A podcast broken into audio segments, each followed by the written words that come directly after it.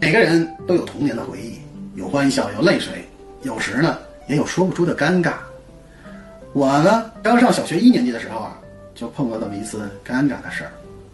那是上学第一天，第一节课啊是语文课，这下课铃一响啊，老师就说：“同学们，今天的课就到这里了，同学们再见。”我们班所有同学同时起立，有礼貌的齐声说：“老师再见。”看着老师走出教室的门口，我迫不及待地背起自己的小书包，也跟着走出了教室门口，然后蹦蹦跳跳地走出了学校的大门口。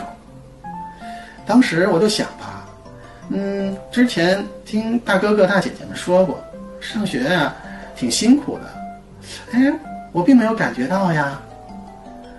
我开心地一路走到我们家楼下，就在我和邻居小狗玩的时候啊。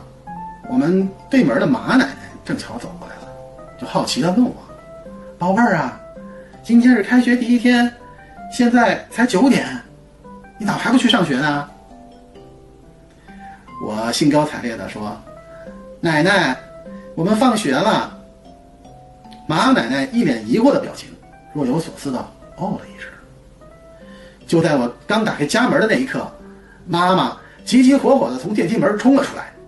一脸怒不可遏的表情，大声质问我：“你这怂孩子，第一节课下课就找不到人了，老师都快急死了，到处找你找不到，你跑哪去了？气死我了！”